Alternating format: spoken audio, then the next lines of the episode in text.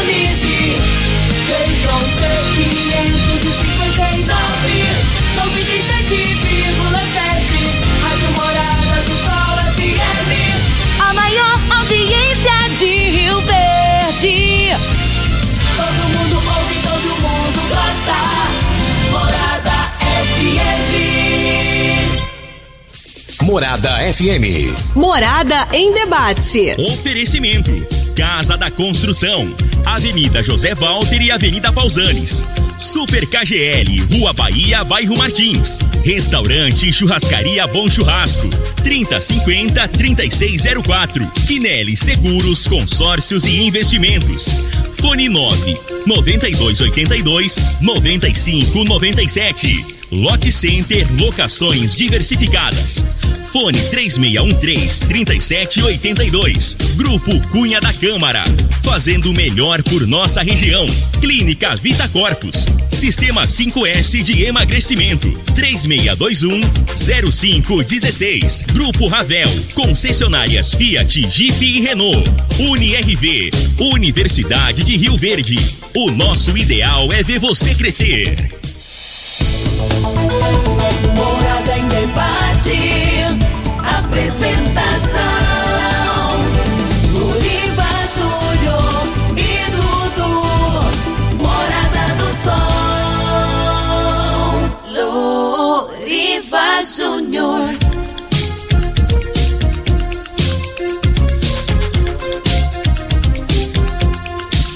Sete horas, cinco minutos. Muito bom dia, Rio Verde. Bom dia, região sudoeste de Goiás. Satisfação enorme estar com vocês pelas ondas da sua rádio Morada do Sol FM 97,7.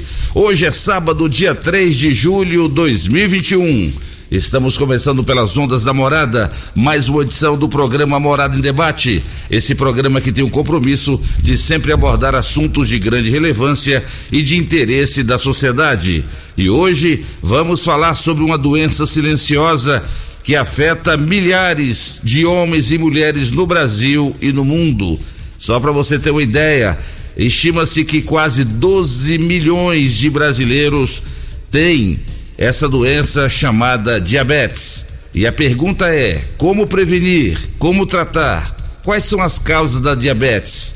Daqui a pouquinho, os médicos especialistas em endocrinologia, doutor Emílio Bailão, e também em cardiologia, doutor Heraldo Filho, falando conosco sobre esse assunto muito importante. E você que tem esse problema, que é a diabetes, você que tem pressão alta, você que tem qualquer tipo de doença e gostaria de saber se uma tem a ver com a outra, você vai poder participar já já conosco pelo WhatsApp 3621 4433. Aproveite a presença desses dois grandes especialistas e tire suas dúvidas.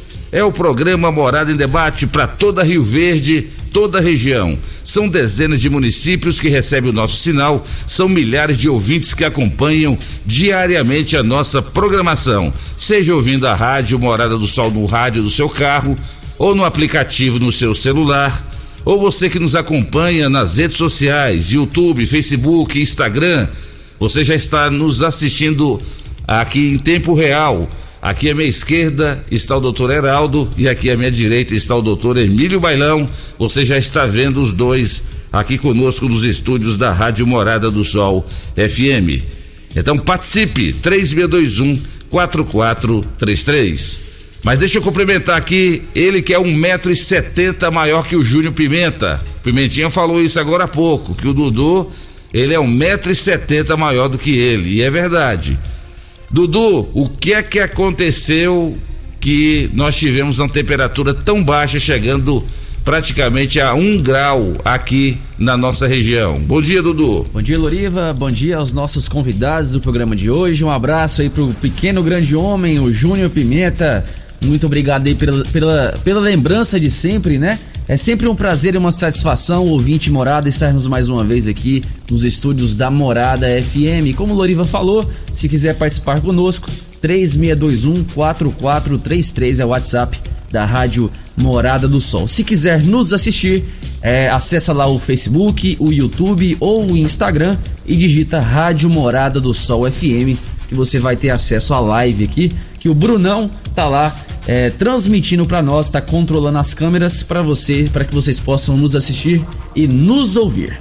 Vamos então com a previsão do tempo para este sabadão. Será que o frio vai continuar? De acordo com o site Clima Tempo.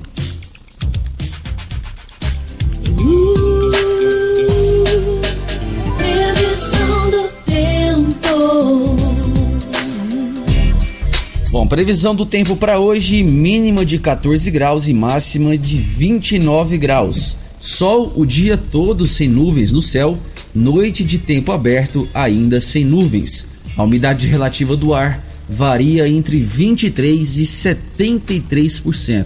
Hoje não há possibilidade de chuva.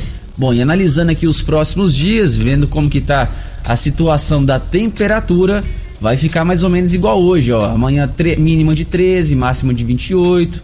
Depois, na segunda-feira, é, mínima de 12 graus, máxima de 28. Na terça, 14, 29. Vai ficar mais ou menos isso aí. Não vai voltar aquele friozão que fez essa semana, mas vai continuar uma temperatura mais amena, principalmente durante a noite e o início da manhã. Essas são informações do site Clima Tempo, já está no ar, programa Morada em Debate. Está começando. Morada. Morada em debate. Os fatos que vão mexer no seu dia a dia. A Morada coloca em debate os assuntos da comunidade. Ouça agora. Morada em debate. Viva Júnior.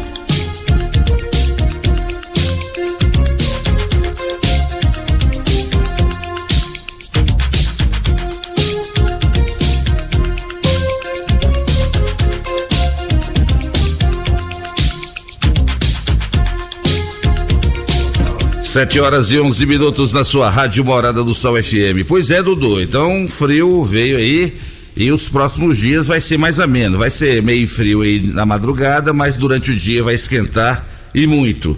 A nossa região não fica com esse frio o tempo todo, não. Nossa região precisa de sol, mas precisa de chuva também. O pessoal gosta quando eu falo isso aqui no programa. Quem gosta de sol é quem mora no litoral, quem quer ir pra praia. Esse que mora lá no litoral quer sol todos os dias. Agora, uma região como é a nossa, região agrícola, né? E precisa cultivar as lavouras, a chuva é sempre bem-vinda. E por falar em chuva, hein? Por falta de chuva, o governo joga a batata quente no colo de quem? Dos brasileiros. A, tare... a bandeira 2, né? A bandeira vermelha 2 teve um reajuste agora de mais de 50% a cada 100 quilowatts. Isso quer dizer que as famílias vão pagar mais caro pela energia elétrica. Então aqui no Brasil é assim: falta investimento no setor elétrico, quem paga a conta é quem? O povo. Então, lamentavelmente, então vamos tentar economizar energia aí, senão você vai ter um, um, um piripaque aí quando você vê a sua conta de energia nos próximos dias. Mas hoje, dia 3 de julho, é dia de combate à discriminação racial. Hoje é dia das cooperativas. Hoje também é dia do juiz de paz. E hoje é dia do, da campanha Sem Sacos de Plástico. É, sempre tentaram implantar isso aqui, mas muita gente não abre mão, né? A tal da sacolinha de plástico, hein, Dudu? Continua sendo um desafio para o meio ambiente, né? Você vê aí quantos sacos de plástico eh, são encontrados aí e as pessoas não respeitam, jogam o saco de plástico de qualquer maneira. E o Divino Teles, ele que é da CUP Recicla, teve aqui recente e falou sobre a importância né, de acondicionar o lixo. Então hoje é dia da campanha dos sem, sem plásticos. E hoje a Mega Sena pode pagar 27 milhões de reais. Quem gosta de fazer uma fezinha, vai até a lotérica agora de manhã. Vai que você ganha esses 27 milhões e convida a gente para comer uma galinha caipira depois, né? Copa América, Brasil vence Chile por 1 a 0. Peru nos pênaltis vence Paraguai por 7 a 6. E agora o Peru vai enfrentar quem nas semifinais da Copa América? Brasil. Segunda-feira, o Brasil e Peru estarão se enfrentando então na semifinal da Copa América, que a Globo nem comenta. Covid-19, óbitos até o momento 522 mil Só nas últimas 24 horas, 1.857 pessoas morreram por causa da Covid. Casos confirmados, infectados desde, desde o início da pandemia, 18 milhões 687 mil 469. Só nas últimas 24 horas foram 65.165 novos casos da Covid-19. E a vacinação tem que avançar exatamente para diminuir né, os casos e também diminuir a média de óbitos. Aí vai ser bom para nós, hein? Quem não vacinou ainda, vai lá, tanto faz ser Coronavac, ou, ou AstraZeneca, ou Pfizer. Não tem que escolher vacina, não, tem que ir lá e vacinar mesmo. Eu tenho certeza que essa também é a recomendação dos nossos convidados que já estão aqui conosco. Lembrando que você vai participar pelo 3621 4433. E antes de cumprimentar os nossos convidados, estreia hoje aqui na Rádio Morada do Sol, no programa Morada em Debate, o quadro Conheça Seus Direitos, com a advogada doutora Elza Miranda Schmidt. Todo sábado você vai receber dicas eh, de várias áreas aí. Você que tem dúvidas sobre pensão alimentícia, você que tem dúvidas sobre aposentadoria, entre outros Fique ligado, sempre dicas importantes na área jurídica com o quadro Conheça seus direitos com doutora Elza Miranda Schmidt. Daqui a pouquinho, aqui no programa Morada em Debate. Deixa eu cumprimentar os nossos convidados de hoje. Ele é médico endocrinologista. Ele que tem tudo a ver a sua área aqui de atuação a questão também da diabetes, essa doença silenciosa que afeta milhares de homens e mulheres. Bom dia, doutor Emílio Bailão. Seja bem-vindo aqui nos estúdios da Rádio Morada. Obrigado por ter aceitado o convite. E vamos falar sobre esse tema muito importante que é diabetes. Bom dia, Loriva. Bom dia a todos. Estamos aí para discutir, Loriva, um assunto interessante, uma das doenças que mais mata no mundo inteiro. Terceira causa de morte no mundo inteiro é diabetes, então essa é uma doença que o conhecimento ajuda no controle dela. Nós sabemos que aquela pessoa que tem que entende o que, que é e sabe como é que funciona, tem uma chance maior de lidar com diabetes. Vamos discutir. Vamos sim. Seja bem-vindo, doutor Emílio.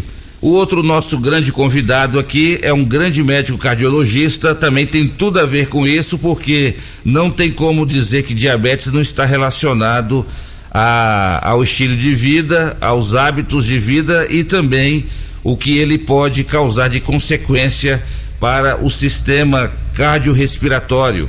Por isso, está aqui conosco o médico cardiologista, doutor Heraldo Filho. Bom dia, doutor Heraldo. Já é parceiro também do programa Morada e Debate. Já perdi as contas.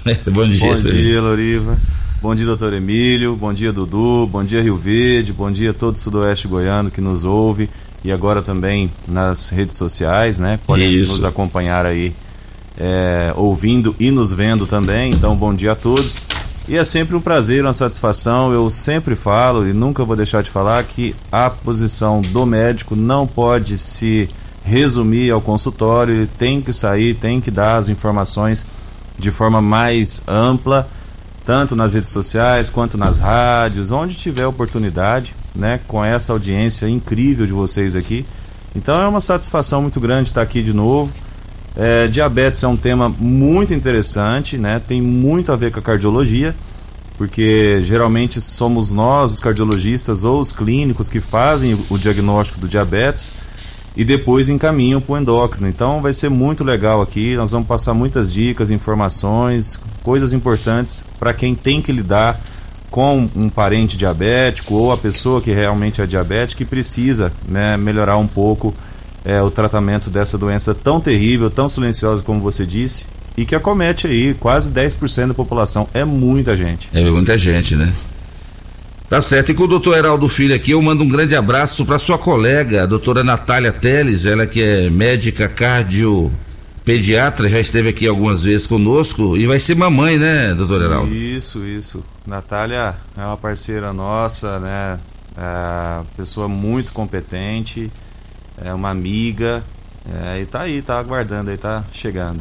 Tá certo. Deixa eu mandar um grande abraço pro meu amigo Paulinho do Tecido Zil Verde.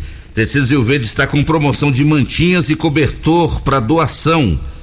É só lá em Tecidos Rio Verde. Então você que gosta de doar aqueles cobertores para as pessoas que precisam, Tecidos Rio Verde está com grande estoque de mantinhas e cobertores para doação. Tecidos Rio Verde vestindo você e sua casa. Doutor Emílio Bailão e doutor Heraldo Filho, segundo dados da Sociedade Brasileira de Diabetes, é, indica que só no Brasil são cerca de 12 milhões de brasileiros que têm essa doença silenciosa. 7%, cerca de 5, 5 são 7 milhões, cerca de 5,4, aliás, 7% são mulheres, 5%, cerca de 3,6 milhões de homens têm a diabetes. Aí eu achei interessante esses dados, doutor Emílio. É, por que, que o, a, a diabetes, a, a, a mulher está mais propensa a ter diabetes do que o homem ou não é bem assim? Não, é isso, Loriva, obesidade é um grande problema nisso aí. Então, assim, a incidência de diabetes está aumentando, assim, enormemente no mundo inteiro. Ainda tem o problema do Covid agora, né? Que tem o diabetes pós-Covid. Então, eu acabei de atender um paciente ontem, que é um paciente novo, 38 anos de idade, que teve um Covid, ficou internado em UTI e que voltou, saiu de lá com diabetes. Então, o vírus Covid, ele tem uma uma predileção por pâncreas, pelo fígado, pelo cérebro, pelo, pelos rins, pelo coração. E ele está aumentando a incidência, ele muda a microcirculação. Então ele acaba mudando o metabolismo do corpo e está predispondo. Então, assim, a gente, por exemplo, a gente é, sabe que o diabetes é uma doença crônica degenerativa. Só que hoje a gente sabe também que tem alguns casos de diabetes que cura. Então, um diabetes que, que foi diagnosticado nos primeiros cinco anos e ele perde, vamos dizer assim, 15, 20 quilos, ele pode ficar ali do diabetes um tempo. Aquela pessoa que tem o diabetes tipo 2, que é muito obeso, faz a cirurgia bariátrica, sara completamente.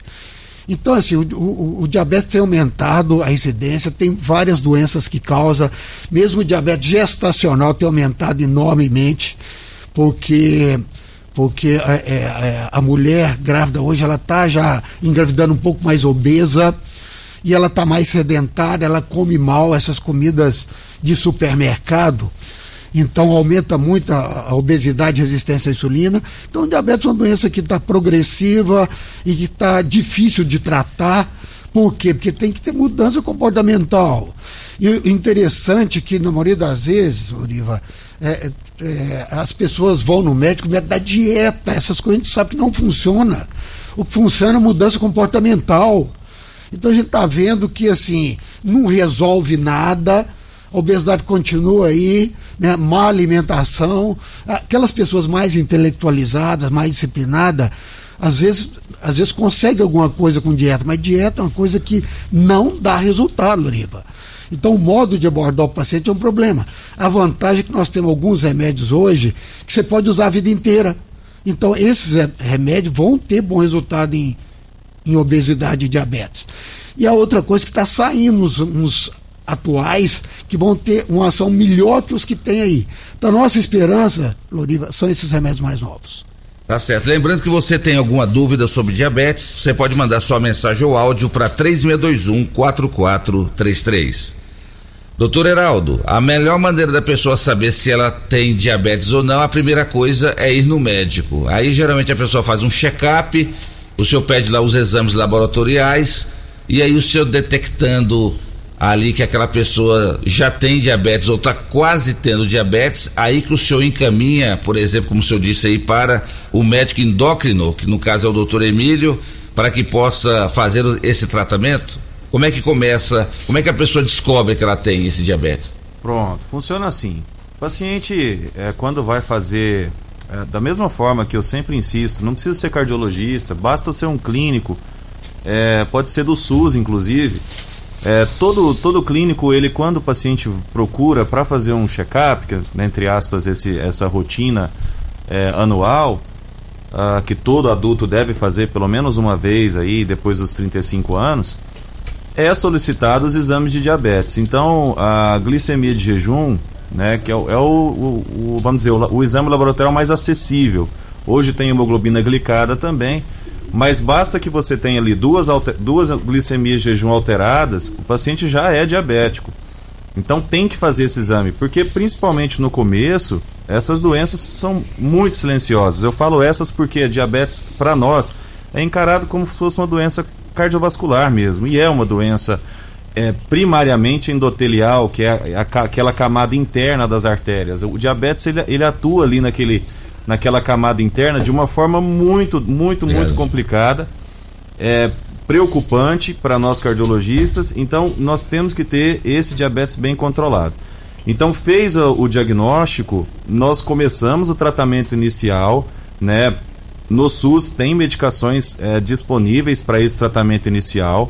A gente esgota esse tratamento inicial. Se o paciente não está respondendo, e aí muitas vezes não é por causa do remédio, e é o que o Emílio acabou de falar, que a pessoa acha que é só tomar o remédio e resolve, né? É, então às vezes o tratamento inicial falha porque a pessoa não entende que, que ele precisa fazer totalmente uma modificação no estilo de vida. Né? Então o diabético ele não pode mais levar a vida que ele estava levando. E às vezes a pessoa também, é, quando está fazendo o tratamento esse inicial, que às vezes a gente usa principalmente a metformina, que é uma droga é, muito comum e, e, bem antiga, mas até hoje muito boa e bem utilizada, é que as pessoas às vezes não tomam remédios quando quando está é, o tempo todo, só toma de vez em quando, não faz uso contínuo. E agora virou uma mania de monitorar, né? Eu sou totalmente contra esse negócio de ficar monitorando a vida inteira é reloginho no pulso para ver a frequência cardíaca, é monitorzinho de pressão para ficar medindo a pressão toda hora. Ah, tô com dor de cabeça, vou medir a pressão. É agulhinha no dedo para ver se a glicemia está alta, se está baixa. Não, não faz o menor sentido isso para quem não tem essas doenças, certo? Isso está aumentando muito a nossa pior epidemia, que é a ansiedade, que é o mal do século. Então, assim, é, é, feito o diagnóstico, feito o tratamento inicial correto, eu digo ali, o Emílio pode concordar comigo que a maioria absoluta dos pacientes consegue controlar o diabetes. Agora, de vez em quando, a gente não consegue com esse tratamento inicial, o paciente também não colabora, aí entra o papel importantíssimo do endocrinologista, que no fim das contas é quem vai dar todas as opções, inclusive insulina e tudo mais, né, para o paciente diabético. Doutor Emílio, só para os nossos ouvintes entenderem, Marcelo Louriva está falando de diabetes, o doutor Heraldo falou ali agora também, doutor Emílio, mas é, é, o diabetes nada mais é que o excesso de açúcar no sangue. E por que que isso acontece? O corpo não consegue processar isso? Explica para a população entender o que é que causa a, a diabetes. Loriva, vou ser bem simplesinho na explicação para a pessoa entender. Diabetes é resto de comida no sangue, vamos assim dizer ah, o açúcar é o principal. Então a pessoa come, a comida cai no sangue, o sangue tem a função de distribuir a comida no corpo, e do sangue a comida entra para dentro da célula, dentro da carne, entra para dentro da célula. Lá ela é queimada, nos dá calor e energia. O que, que acontece com o diabético? Ele come comida, cai no sangue, mas a comida não entra, não sai do sangue. O normal até 100, aí a comida no sangue vai para 200, 300, 400. Isso que é diabetes. E esse resto de comida no sangue, essa hiperglicemia, estraga os vasos sanguíneos, a microcirculação e a macrocirculação. Aí vai entupir as coronárias, vai dar problema nos olhos, né? Que quando altera a circulação, endurece as artérias da aterosclerose, onde tem pequenos vasos vai dar problema, Loriba. E também depois os, os vasos maiores. Mas onde tem pequenos vasos, tipo nos olhos, no coração, nos rins, vai ter problema. Então, diabetes é isso. Então, isso é interessante saber, Loriva, porque é, é, se diabetes é resto comida no sangue, a pessoa tem que tomar cuidado com algum tipo de comida. E principalmente grandes quantidades de comida de uma vez só. Não é proibida a massa, mas ela não pode ser o prato principal. O que, que você vê no Rio Verdense hoje? Muitos, têm mudado muito. Ele come arroz, feijão e carne, esse é o problema. Se ele comesse um pratão de verdura enorme, verdura crua e cozida, no início da refeição, ele ficaria mais livre para comer um arroz feijão, Loriva. Entendeu? Então, assim, muitas vezes o tratamento do diabetes não está em você mandar ele tirar arroz feijão, que é a maior besteira que você pode imaginar na face da terra. Mas ensina ele a comer verdura no jantar de entrada primeiro. Então tem alguns detalhezinhos que faz diferença. Agora o doce, o doce, ele precisa de insulina demais, o diabetes não tem. Então o doce é o único alimento que realmente a pessoa não pode ingerir, tem que tirar. Então, é, assim, em, em, termos de dieta, não é coisa do outro mundo, tem que distribuir melhor. Agora, tem algumas coisas muito importantes, interessantes. Por exemplo, horário de alimentação. Então, o diabético, eu acho que ele não deve comer de três em três horas. Eu acho que ele tem que ter café da manhã, almoço, lanche à tarde e jantar. Só dele ficar 12 horas sem comer de noite, ele queima o restinho de comida do sangue dele. Ele amanhece no outro dia melhor. E outra coisa também, a gente sabe hoje que o jejum é uma das coisas que faz você ter todo o metabolismo. Mesmo se você pegar um carro, aí ele em movimento, tem o que sobra da queima da gasolina dele. Então todo o metabolismo melhora quando a pessoa fica com o jejum um pouquinho maior. Então são detalhes simples. Se a pessoa melhora os horários de alimentação dele, se ele aprende a comer mais verdura ao jantar, ele resolve aí grande parte do problema de peso dele. Desculpa, do diabetes dele de peso também. Não adianta essas dietas rigorosas. Cada dieta que a pessoa faz, ela fica mais gorda, Loriva. A não ser uma pessoa mais intelectualizada. Mas esses pequenos hábitos que a gente chama de fundamentos da alimentação, a pessoa consegue mudar e consegue melhorar a longo prazo o peso dela. Então, diabetes é isso aí: é resto de comida no sangue, causado por um defeito. São dois defeitos. Um é resistência à insulina que esse é o diabetes tipo 2, e o outro a falta de insulina. O diabetes tipo 2 tem as duas coisas. O diabetes tipo 1 tem, tem deficiência de insulina. Os dois melhoram, por exemplo, com, com atividade física, melhoram com a boa alimentação, Loriva. Tá certo então, nós vamos para o intervalo comercial e na volta o doutor Heraldo Filho e também o doutor Emílio dão dicas de estilo de vida saudável. Você está ouvindo o programa, fala, olha que boa notícia que o doutor Emílio deu. Não precisa abrir mão do, do arroz e do feijão e nem do bife. Mas o que é que esse tal de estilo de vida ideal para a gente evitar? Porque o que nós estamos falando aqui hoje é como tratar ou até mesmo evitar essa doença silenciosa que, como bem disse aqui os nossos dois convidados, afeta todo o sistema né, todo o organismo, né, outros órgãos importantes como coração, olhos, rins. É impressionante a devastação que faz essa tal de diabetes. Então, já já, aqui no programa Morada em Debate, em nome de Casa da Construção. Construindo ou reformando, Casa da Construção é a melhor opção, do básico ao acabamento. Na Avenida José Walter, 3612-7575. Super KGL, na Rua Bahia, bairro Martins. Quem não é maior tem que ser melhor. Teleentregas 3612 2740. Programa Morada em Debate, volta já.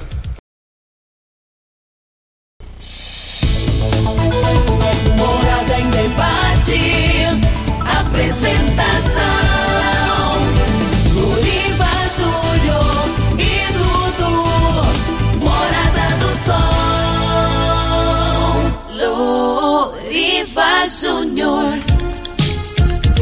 7 horas e 38 minutos na sua rádio Morada do Sol FM, programa Morada em Debate, em nome de UniRV, Universidade de Rio Verde. O nosso ideal é ver você crescer. Estamos em nome de Restaurante Bom Churrasco. Você sabia que no Restaurante Bom Churrasco, além de você encontrar vários tipos de saladas, vários tipos de carnes, você encontra agora também uma grande, uma grande pizzaria? É isso mesmo. À noite você encontra com rodízio de vários tipos de pizza e também vários tipos de carnes no rodízio lá do restaurante churrascaria Bom Churrasco do meu amigo gaúcho Jonathan e também da Daiane. E por falar no restaurante churrascaria Bom Churrasco, Dudu, eles mandaram para nós dois vale rodízio. É, você quer ganhar aí um rodízio de pizza, massas e carnes? Pode come, mas come, come com moderação, senão o doutor Emílio que tá aqui, o doutor Herado vão ficar bravos com você. É rodízio, mas não come demais não, cuidado com a diabetes, né? Mas coma dentro da moderação. Então valendo, hein? A partir de agora você vai ligar, vai deixar o seu nome e o seu telefone no 3621 4433. A Gisele já está aguardando ali. Você vai deixar o seu nome, seu telefone e vai concorrer a um rodízio de pizza, massas e carnes, um presentão do restaurante Churrascaria e Pizzaria Bom Churrasco. É, são duas pessoas são dois ouvintes que serão sorteados aqui hoje no programa Morada em Debate. Em nome também de Lock Center, locações diversificadas de equipamentos para construção, equipamentos hospitalares, na Rua Augusta Bastos, 3013-3782. Dudu, vamos para as primeiras participações, senão os nossos ouvintes reclamam que eu fiz muita pergunta para os dois convidados e eles que gostariam também de fazer perguntas, nem sempre a gente consegue rodar todas as participações, né? Vamos lá então, vamos mandar um abraço aqui pro pessoal que interage conosco pelo Facebook, a Maria de Fátima, o J Pacheco, a Thelma Silva, mandando um abraço e ligados aqui na, no Morada em Debate. Vamos pelas participações, sempre na ordem de chegada. Quem mandou primeiro, Marussa Boldrin. Bom dia, meus amigos. Passando para desejar um bom sábado para vocês e os ouvintes da morada. Grande abraço, Loriva e Dudu, Marussa Boldrin, vereadora. Valeu, Marussa, obrigado pela sua audiência de sempre, pela lembrança. Vamos lá, mais participações. Ana Lúcia Soares. Olá, bom dia. Estou é, com pré-diabetes e com muita queda de cabelo. Há uma relação entre essas duas coisas? Boa pergunta, hein, doutor Emílio? Olha, a queda de cabelo, para você ter ideia, de cada 10 mulheres que consultam comigo, sete queixa queda de cabelo. Então é uma coisa que é, o, o, pelo ele tem uma duração de um ano e dois meses por aí, ele está sempre renovando. Tem períodos que tem uma queda maior. Então, se você pegar, por exemplo, é, menopausa, gravidez, aumenta a queda. Aquela queda de cabelo que você passa a mão no cabelo e, e sai cabelo, que você vê no chão, aquele tanto de cabelo lá quando você está tomando banho, muitas vezes ele é natural a pessoa perde 100, 150 cabelos por dia. Agora, aquela que faz entrada ou aquela que faz áreas sem cabelo, aquela é diferente, que é preciso tratar. Ela é hormonal ou, se não, doença dermatológica. Agora, essa, essa queda geral, normalmente, por exemplo, doenças crônicas, né, que a pessoa o diabetes, hipertensão, que a pessoa fica um pouquinho desnutrida, diabetes principalmente, que ela come mal, ela pode ter queda de cabelo é, todo emagrecimento, a pessoa, por exemplo, faz cirurgia bariátrica, ela diminui muito o cabelo dela, mas ela recupera. É, esse, o pré-diabético, só se ele tiver problema, por exemplo, com ovário policístico, se ele tiver uma resistência à insulina muito forte, com aumento de testosterona, aí sim ele pode ter uma, uma, queda de cabelo, mas é uma queda diferente, faz entrada. Não é essa queda que você vê todo dia aí de, de que você passa a mão e sai aquele pelo na cabeça.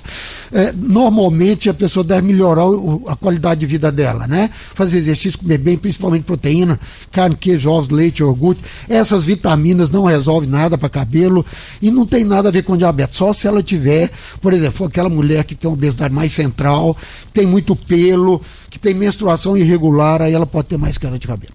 Mais uma participação, dessa vez é via áudio, é do Alaur. Bom dia, Loriba e amigos da Morada do Sol. Eu gostaria de cumprimentar e parabenizar os profissionais Dr. Emílio Bairão e Heraldo Filho pelo excelente cumprimento de suas funções específicas. Um abraço a todos, que Deus os abençoe muito. Obrigado aí ao seu Alaor. É importante, né, doutor Heraldo, quando as pessoas reconhecem a importância do médico especialista. Nós não temos nada, absolutamente nada contra o clínico geral. Mas hoje Rio Verde está muito bem assistida, seja na área pública ou na área particular, a importância dos médicos especialistas. Não é à toa que vocês escolheram a área para vocês se especializarem. Sem dúvida. Um abraço para o Laô, um paciente, amigo. É muito bom ouvi-lo, saber que ele está acompanhando. Mas especialista é, é, tem a sua função. A gente não pode abrir mão do clínico nunca. Por quê? Porque a, a, a, entrada, a porta de entrada do sistema de saúde, seja público, seja privado, ela acontece através do clínico, né? Isso, exato. O que a gente tem que fazer é tentar treinar melhor esse clínico. É por isso que eu continuo na faculdade lá com os meus alunos, ensinando, mostrando para eles o caminho correto de se fazer uma avaliação, uma abordagem é, inicial desses pacientes. Então, nos postinhos de saúde, nas UBSs, dos bairros, é ali que há o principal papel do clínico. Eu diria que é até mais importante do que o especialista nesse primeiro momento de, de avaliação inicial. Depois precisou, aí encaminha para os profissionais especialistas, que aí sim vai ver se tem necessidade de, de algum tratamento específico, mas são fundamentais no, no nosso sistema. O jeito que é feito o SUS e o, e o atendimento é, é, é, privado é precisa do clínico, não tem jeito não. Participação da Rosilene Martins. Bom dia. Como a gente fica sabendo se a diabetes é tipo 1 ou tipo 2? Doutor Emílio, inclusive foi uma pergunta que eu ia, é uma pergunta que eu iria fazer, o senhor já até deu uma adiantada. Os sintomas do, do diabetes tipo 1 são os mesmos do tipo 2? É, é mais grave no caso o tipo 2? Não, o tipo 1 ele é mais sintomático. Quando falta a, a, insulina, o açúcar sobe muito, vai para 300, 400, 500. Aí a pessoa urina muito, muita sede tá, e dá fome, né? Porque ela come, a comida não vai para onde deveria ir. O corpo acha que está faltando comida, então dá fome. Então, o diabetes 1 ele é muito sintomático. Vai urinar. Por exemplo, às vezes eu atendo crianças lá que é, tem 10 anos de idade, está com glicemia de 113, né? A mãe chega desesperada lá porque né, falaram para ela que a criança pode estar com diabetes. Tem nada a ver. Quando a, pessoa, a criança fica diabética, ela levanta 10 vezes à noite para urinar, ela emagrece assim num período curto. Ela é muito sintomática. Já o diabetes tipo 2, não. Por isso que assim, se você for pegar o pé da letra, metade das pessoas que têm diabetes, Toriva, não sabe que tem porque é pouco sintomático. Então, essa incidência de diabetes que nós falamos aí, ela é muito maior do que você imagina, do que se sabe hoje. Que a maioria não é feito diagnóstico. Hoje tem a glicohemoglobina que dá uma ideia, mas ela não é tão precisa. Mas ela serve. Você pega uma glicemia, por exemplo, uma pessoa mais obesa, uma glicemia de 103 com a glicohemoglobina de 6, com certeza ela está com diabetes. Ela colabora, mas não é o padrão ouro a glicohemoglobina. Então, agora, o diabetes tipo 2, às vezes, você faz diagnóstico de uma mulher que ela tem um corrimento vaginal que não melhora. Ou um paciente tem uma canseira final de tarde. Ou o paciente está mais apático, mais desanimado. Que às vezes começa, por exemplo, com dor nas pernas, ou às vezes impotência, então uma certa dificuldade de ereção já no início. Então, o tipo 2 é menos sintomático, precisa de mais exame. Precisa de médico lá na periferia, lá nos postinhos, pedir o exame suspeitar. Porque muitas vezes também a glicemia de jejum no paciente é, mais obeso, ele está normal, às vezes é pós-prandial, às vezes a glicohemoglobina ajuda nisso aí. Ou ele tem uma suspeição e pedir um exame um pouquinho mais sofisticado. Mais uma participação via áudio, dessa vez é do Adejair do Táxi. Bom dia, Loriva. Bom dia, Dudu. Bom dia aos médicos aí, ao do Táxi. É, bom dia a toda a população de Rio Verde. Você sabe, Dudu, que eu tô com um filho, né? Que está internado lá em Goiânia, está entubado com mais de 20 dias. Infelizmente, Dudu, o pulmão dele não quer reagir até ontem à tarde, né? Até ontem à noite, que ele estava estável, sedado, né, esperando os médicos, né, fez aquela, aquele exame, né, que limpou os pulmão dele, o médico aí sabe falar como é que é o nome do exame que fez. É, introduziu lá, né, tipo endoscopia, fez a limpeza do pulmão dele, tirou toda a secreção e esperando o resultado do antibiótico, né, para aplicar, que mandaram para fazer. Então, Loriva, eu estou participando do seu programa, pedindo à população mais uma vez que meu filho está precisando de muita oração e que a gente está precisando de ajuda, né, Loriva? Porque o tratamento é particular e infelizmente, né, a Unimed não paga, os planos de saúde não pagam, né, o tratamento. Então, ai, e como você sabe, Loriva, que o, o serviço de táxi caiu muito, então a gente está precisando da ajuda da população. Desculpem a emoção. Muito obrigado, tenha um bom dia. Grande abraço para você, Dejaí do táxi. Pode ter certeza que nós todos estamos fazendo uma corrente de oração pelo seu filho, viu, Dejaí? Eu encontrei com ele ontem lá no aeroporto aqui de Rio Verde e eu vi ali nos olhos do Dejaí uma tristeza muito grande pela, pelo, pelo momento que ele está passando. O filho dele está internado hoje em Goiânia e ele está tendo muito, muitos gastos aí. A família não está conseguindo, né, da maneira que queria. Então, se quem puder ajudar o Dejaí, eu até queria que o Dejaí passasse o número de uma conta ou passasse o telefone dele para que a população pudesse ajudar, tá, Dejaí? Você tá ouvindo o programa aí? Manda para nós aí se você tem Pix ou se você tem conta bancária ou você quer apenas passar seu telefone para a pessoa entrar em contato com você. Nessa hora, toda ajuda é bem-vinda. Então, quem está ouvindo o programa, seja aqui em Rio Verde ou na nossa região, né? Você sentiu é, que, que Deus tocou o seu coração aí com as palavras de um pai que ama re realmente o seu filho e sabe que seu filho está passando por um momento difícil, puder ajudar a família do Dejaí, ajude mesmo, tá? Então, Dejaí, liga aqui para nós novamente passa algum dado seu aí, seja bancário ou seu telefone, para que as pessoas possam te ajudar, meu amigo. Pode contar com a gente aqui e vamos elevar os nossos pensamentos a Deus para que seu filho dê a volta por cima e em breve ele possa estar de volta aqui em Rio Verde com toda a família. Grande abraço de Jair do Táxi. Bom dia, por que diabetes 2 come muito, bebe muita água, sente muita fome, mas não engorda? Participação do ouvinte. Doutor Emílio, até assustou agora esse negócio. Quer dizer que se a pessoa tiver sede demais ou fome demais, é, é um, é um pré-requisito para estar tá com diabetes? É, só que nesse aí, esse caso é o diabetes tipo 1, né? Aquele magro, normalmente o magro ele tem pouca resistência à insulina, ele tem mais ele tem mais é, deficiência da insulina. É lógico que alguns magros, tem doença hepática. Hoje, por exemplo, Loriva, é, o fio gorduroso ele está começando a ficar muito em evidência. Eles acham que o próximo sítio de tratamento do, é, do diabetes vai ser você usar um medicamento que vai inibir um, um, uma substância, uma, um aminoácido chamado GABA então tem muitas novidades pra, em relação a isso aí que vai e que está prestes a sair. Então o fígado hoje, fígado gorduroso hoje é uma coisa que, que a gente acha que está interferindo muito na vida de todo mundo aí. Mas assim, o diabetes tipo 1, ele é muito bebe muita água e, e, come muito e não engorda, porque o que ele come ele urina, obviamente que não vai que não vai ganhar peso. O diabetes tipo 2 não, da pessoa mais obesa, né? pessoa mais sedentária. Mas apesar que o diabetes tipo 2, ele pode também entrar numa fase de ter, de ter deficiência de insulina e ele ter esses polis, né? Urinar muito, muita sede, muita fome. Mas já normalmente uma fase mais avançada. Tem outros diabéticos, tá, tipo de diabetes, que isso pode ser um pouquinho diferente, mas o que interessa para nós é esse diabetes tipo 1 tipo 2. Normalmente, tipo 1 é o que emagrece, tem muito sintoma. O tipo 2, menos sintoma. Doutor Heraldo, é, o senhor falou aí que o senhor, o senhor não gosta, e o senhor está certo, as pessoas hoje estão monitorando tudo como se fosse médico. Vou monitorar aqui no meu relógio aí como é que está minha, minha, meu coração aqui e coisa e tal. É, o ideal é a pessoa procurar um médico para poder fazer um check-up. De quanto e quanto tempo a pessoa tem que ir lá num cardiologista para fazer um check-up. O senhor aproveita e já pede os exames laboratoriais ali para ver como é que tá colesterol, como é que tá o açúcar no sangue. E aí sim o senhor vai detectar e vai recomendar um outro colega seu, no caso aqui o doutor Emílio.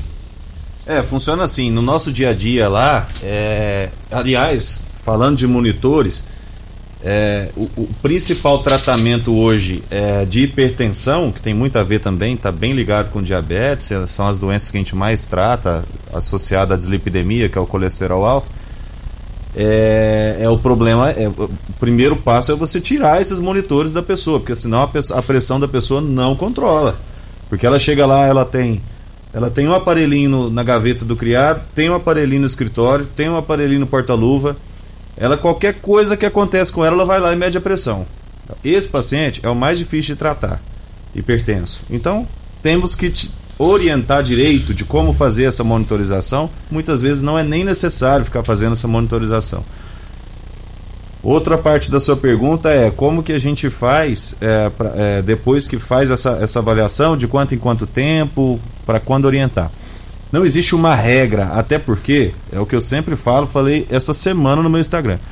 De nada adianta você ir no cardiologista, por exemplo, uma vez por ano e sair lá do consultório e continuar fazendo as mesmas coisas, cometendo os mesmos erros. Né? Então, assim, é importante fazer uma avaliação com cardiologista? É. A partir de que idade? Eu considero importante, na década entre 30 e 40 anos, pelo menos uma avaliação, certo? Então vai lá, faz as avaliações de sangue, perfil metabólico. Às vezes a gente pede algum exame para ver como é que está a parte física, né? Então, o teste ergométrico, faz alguns exames lá, né? O que for necessário. Claro, isso é individualizado, né? É, e depois dos 40 anos, principalmente quem tem história familiar, quem tem uma família com várias pessoas que já infartaram, que tiveram AVC, pacientes diabéticos, esses a gente tem que ter, ter, mais perto. Né? Eu tenho pacientes que de seis em seis meses eles têm que ir lá fazer. Né? E, por outro lado, eu tenho pacientes super saudáveis, aí com 50 anos, 60 anos, que vai lá, faz sua avaliação uma vez a cada dois anos e está tudo bem e tranquilo. Então varia muito, né, de paciente a paciente. Não tem esse negócio, mas o que a gente tem que tirar da cabeça das pessoas é que achar que ah não, eu vou no cardiologista, é igual meus pacientes falam, tem muito amigo que é paciente também, né? Não, eu já fui lá no seu consultório esse ano, tô tranquilo. Mas continua fazendo tudo errado, entendeu? Então é. Aí não é, adianta, é, né? É, sai do consultório, tem que ali. A gente não consegue, né, Emílio? É, do, da porta do consultório para frente é com os pacientes, não é? Nós não podemos fazer exercício por eles, nós não podemos fazer a alimentação correta com eles, né? Aí então tem que seguir a orientação. Isso é interessante o diabético, né? Porque o diabetes insulino dependente não tem jeito de eu ajustar a insulina dele uma vez por ano. Ele tem que aprender a lidar com isso em casa. Então, assim, monitorar a glicemia, a glicemia realmente o Geraldinho tem razão. Esse diabetes tipo 2, ele não precisa ficar medindo glicemia todo dia, ele não sabe o que fazer, vai medir para quê? À toa. Exatamente. Então ele tem que medir um dia ou outro. Agora, o diabetes tipo 1 é diferente, né? Porque ele precisa ele precisa mudar a insulina dele, ele próprio. Então a gente ensina. E a maior dificuldade, eu ensino, ensino, que é simplesinho. Eu, com dois minutos, eu posso ensinar para vocês, vocês vão aprender. Mas o problema é que é a dificuldade, ou ele não faz, ou ele acaba não entendendo direito. Mas a, a insulina, a pessoa tem que mudar ela a cada três dias. Ela tem que ajustar a dose a cada três dias. Então chega para mim um ano depois tomando a mesma quantidade de insulina. Isso é variável o tempo inteiro. Esse diabético, tem umas aparelhinhos que saiu, que você coloca ele no braço e ele faz uma monitorização constante. Facilitou. Nesse, é, esse, esse diabetes tipo insulina dependente, pode ser tipo 1 ou tipo 2, insulina dependente, isso ajuda, realmente ajuda muito. Mas diabetes tipo 1 ficar dosando glicemia todo dia, perdeu tempo, que não sabe o que vai fazer com aquilo. E o pior, eles usam essa dosagem inadequada para saber se tem que tomar o remédio ou não. É, Às vezes o paciente nem toma insulina. O cara que toma insulina, de fato, ele tem que ter o controle ali do dedo. Mas quem não toma insulina só toma remédio comprimido, independente do, do nível de glicemia, a pessoa tem que tomar o remédio todos os dias. Né? Agora, se começou a fazer hipoglicemia, que é uma coisa que pode acontecer, aí talvez a dose tem que ser adequada. Mas não é com o dedinho, ficar monitorando todo dia que você vai fazer isso. É com o endocrinologista, com o médico que está tratando diabetes. Exatamente. Vamos lá, Dudu. Mais uma participação aqui é, dessa vez é da Maria. Ela pergunta se a diabetes causa impotência sexual em homem. Olha, pode causar. Hoje, você sabe que isso está melhor, que esses remédios hoje para o diabetes são tão bons que a gente está conseguindo controlar o diabetes e, e, e, a gente tem visto menos isso aí. O problema é, por exemplo, uma pessoa de 80 anos de idade, obesa, sedentária e, e com diabetes, isso realmente é difícil. Outra coisa é que nós temos esses estimulantes sexuais, hoje são excelentes, tipo Viagra, Tadalafil, isso não faz mal para nada. Então, o diabético, quando ele está tendo alguma dificuldade, a gente usa isso. Algumas vezes a gente usa a, a, a testosterona junto. Né? Primeiro, isso é, é, um programa para você poder discutir é, sobre essa parte sexual, né? Que é longo. Mas assim, hoje tem solução. Só aquela pessoa que tem, por exemplo, 30 anos de diabetes descompensado, que ele vai ter neuropatia, vai ter vasculopatia, esse sim, muitas vezes ele tem que tomar prótese, ou tem que usar uma injeçãozinha de uma substância no pênis para ele conseguir ter ereção. Mas assim, no dia a dia com esses remédios novos, hoje assim, a metformina, por exemplo, como o Arnaldinho está dizendo, é um remédio maravilhoso. Protege o coração, diminui a incidência de câncer, ele tem uma atuação boa em fígado, ele é, é um remédio realmente perfeito. Hoje ele ainda é a primeira escolha. Só que todo diabético que já está um pouquinho, que tem uma, uma glicemoglobina, por exemplo, de 7, 7,2, a gente começa já com um tratamento associado. A gente usa já duas drogas. E esses remédios são excelentes. Então a gente está conseguindo hoje proteger o paciente diabético muito mais do que, do que antigamente. Só tem um detalhezinho na história, né? Esses remédios são caros. Se você pegar um, um agonista de LP1, que é um remédio maravilhoso, a Rodin sabe. Uhum. Então ele é um remédio que ele tá, traz uma proteção cardiovascular intensa, diminui a incidência de AVC. Então, assim, um remédio top de linha, mas a pessoa vai gastar 500 reais. Tem um outro remédio que é uma glifosina, que é um remédio maravilhoso também. As insuficiências cardíacas aí melhora absurdamente, está sendo usado hoje até só para insuficiência cardíaca. Um remédio assim que, que você pode usar já no início do diabetes. No início, ficou, fez diagnóstico, já pode começar a usar. Sem efeito colateral nenhum, é top de linha. Mas a pessoa tem que disponibilizar aí de 170, 200 reais por mês, Loriva. Então, um dos problemas que está hoje é o financeiro para a gente lidar com diabetes. Remédios top de linha nós temos hoje. O problema é o custo. Tá certo então. Nós vamos para o intervalo comercial e na volta, doutor Heraldo e doutor Emílio respondem. O que, que é melhor para evitar a diabetes? É mudar o estilo de vida praticando atividade física ou é, é redobrar a atenção com alimentação? Só alimentação evita diabetes? Já já eles respondem para nós aqui nos microfones da Rádio Morada. Deixa eu mandar mais uma vez um abraço pro meu amigo Dejaí do táxi. O Adejaí mandou aqui as informações.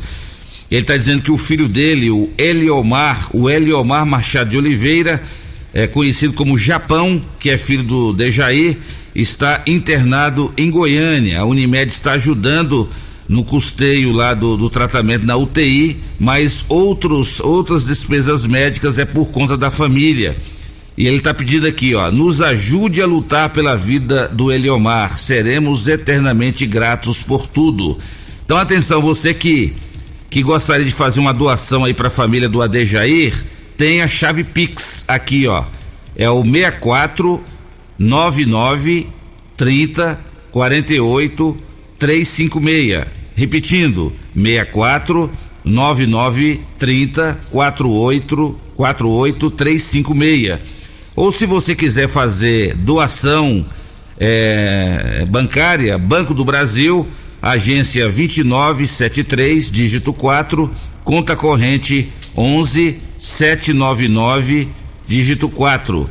Está em nome de Vigney Machado de Oliveira, CPF 950 555 501 63. 950 555 501 63. Se alguém não tiver pego aí, quiser mandar aqui no WhatsApp, só, só enviar a mensagem que eu mando escrito aí os dados para você. Exato. E para ficar mais prático, né, Dudu? Hoje em dia é a tal da do Pix, que hoje a pessoa tem no celular. Vou repetir então.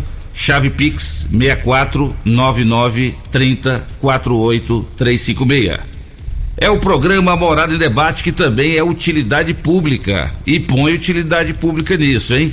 Em nome de Grupo Cunha da Câmara, trazendo progresso para nossa região. Rio Verde e Montevidil ganham mais investimentos com o Grupo Cunha da Câmara.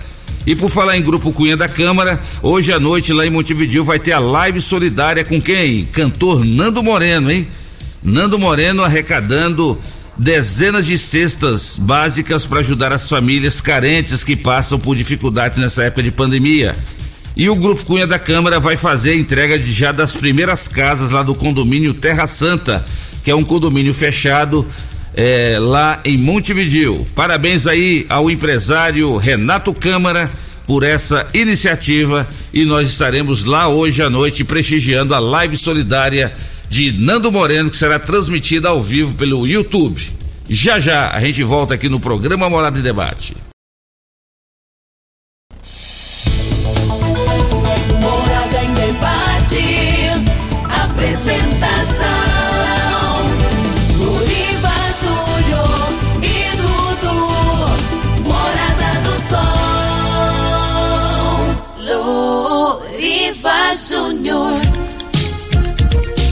Mas o tempo passa rápido, hein? 8 horas e 9 minutos. Passa rápido demais, viu, doutor Heraldo e doutor Emílio? A gente podia ficar aqui até meio-dia falando sobre isso, né? Tem tanta participação. Lembrando que estamos aqui em nome de Clínica Vita Corpus, a única com sistema 5S de emagrecimento.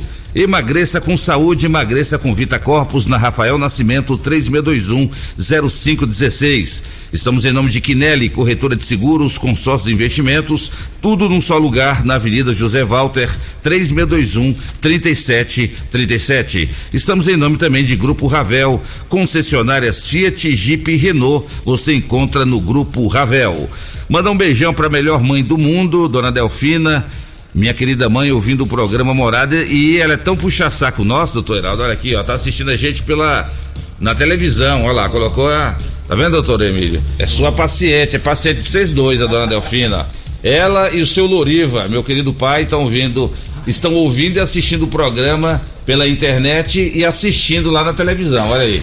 Nós estamos famosos, hein? Bom demais. Beijão para vocês aí, um abração também pro meu querido irmão Marcos Teles, que mudou de Montevideo para Rio Verde agora. É mais um cidadão rioverdense que veio para morar em Rio Verde, trouxe a esposa, os filhos, está morando lá na ali perto do Laranjeiras, ali no bairro de Lourdes. Seja bem-vindo, Marcos, meu querido irmão, que também vem fazer parte aqui da, da história de Rio Verde. Vamos lá, Dudu. Um forte abraço aí, ó, pro Cláudio Guarantã, que está diretamente de Aveiro, a cidade de Aveiro, lá em Portugal. Olha aí. ligado aí, namorada. Mais uma participação, dessa vez via áudio da Edileuza. Fala aí, Edileuza. Bom dia, Loriva. Meu nome é Edileuza Ferreira Santos. Bom dia, bom dia doutor Emílio. Doutor Emílio, eu queria ver com o senhor, é, porque eu tive Covid e após agora, depois de dois meses, eu tô com muita queda de cabelo mesmo, muito mesmo. Tô com medo de ficar careca. O senhor, o senhor acha que tem alguma coisa a ver com o Covid ou é pela idade? Eu tô com 54 anos, mas sou saudável, graças a Deus, né? Eu sou hipertense, tirando disso, que eu saiba mais nada. Tá bom? Obrigada e tenha um bom dia. Outro ouvinte com, com, com essa dúvida sobre perca de cabelos, tem tudo a ver com diabetes, doutor Emílio? Não, é, ela, o, problema dela foi o Covid, né? Ela pegou o Covid, Covid faz ter queda de cabelo. Essas doenças aguda, intensa, inflamatória, tipo Covid, com certeza aumenta a resistência à insulina, altera os hormônios. Então, mesmo, por exemplo, testosterona cai muito nesse período. Apesar que testosterona não está relacionada com essa queda de cabelo. Essa queda de cabelo é a inflamação intensa, a doença intensa que ela teve, uma doença aguda. Só que ela vai recuperar esse tipo de queda de cabelo depois de três meses que ela estabiliza o quadro dela, ela volta, é, volta o cabelo dela começa a voltar novamente. Então ela pode ficar sossegada. Se ela com certeza ela vai melhorar o cabelo dela. Bom dia, meu nome é Conceição. Estou tomando glifage.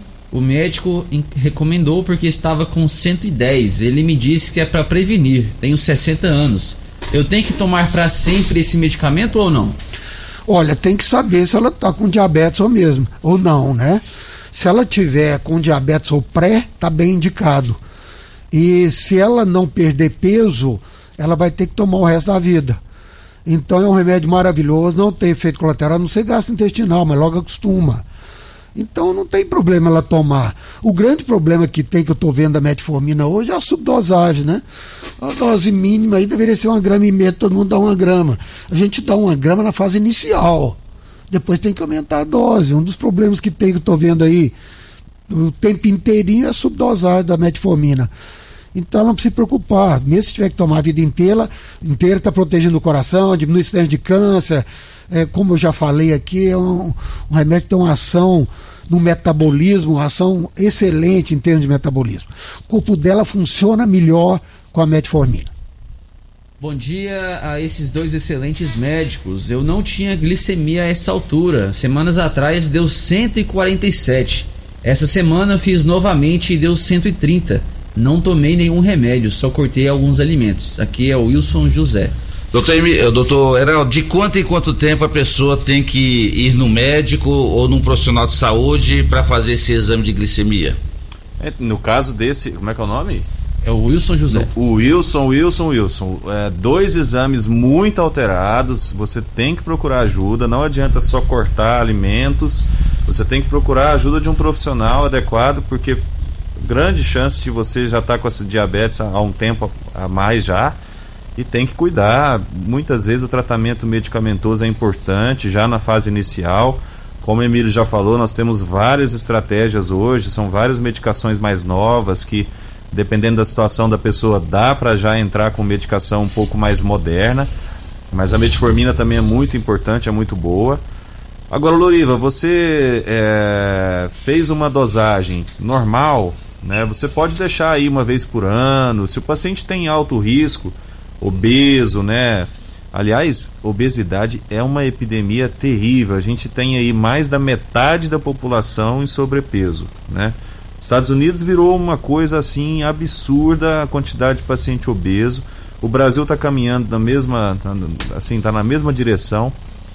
E esses pacientes de maior risco, né, é, tem que ter um cuidado mais rápido, assim, uma vez a cada três meses, ver e tal.